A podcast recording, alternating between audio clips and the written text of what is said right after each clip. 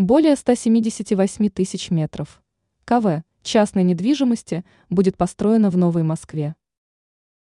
В настоящий момент округ Тинао является самым привлекательным для застройки. Об этом свидетельствуют темпы строительства.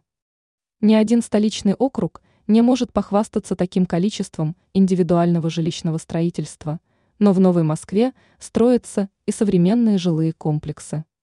Параллельно с этим строятся инфраструктурные проекты и развивается дорожно-транспортная инфраструктура. Как сообщает ТАСС, в Тинао скоро начнется застройка коттеджного района с возведением всех сопутствующих инфраструктурных объектов.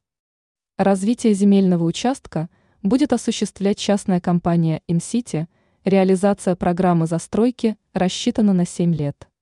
Кроме жилой недвижимости, будут построены детские сады, школы и спортивные объекты.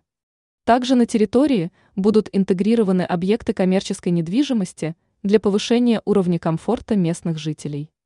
При такой динамике строительства в данном округе в ближайшие несколько лет этот регион станет самым заселенным в столице.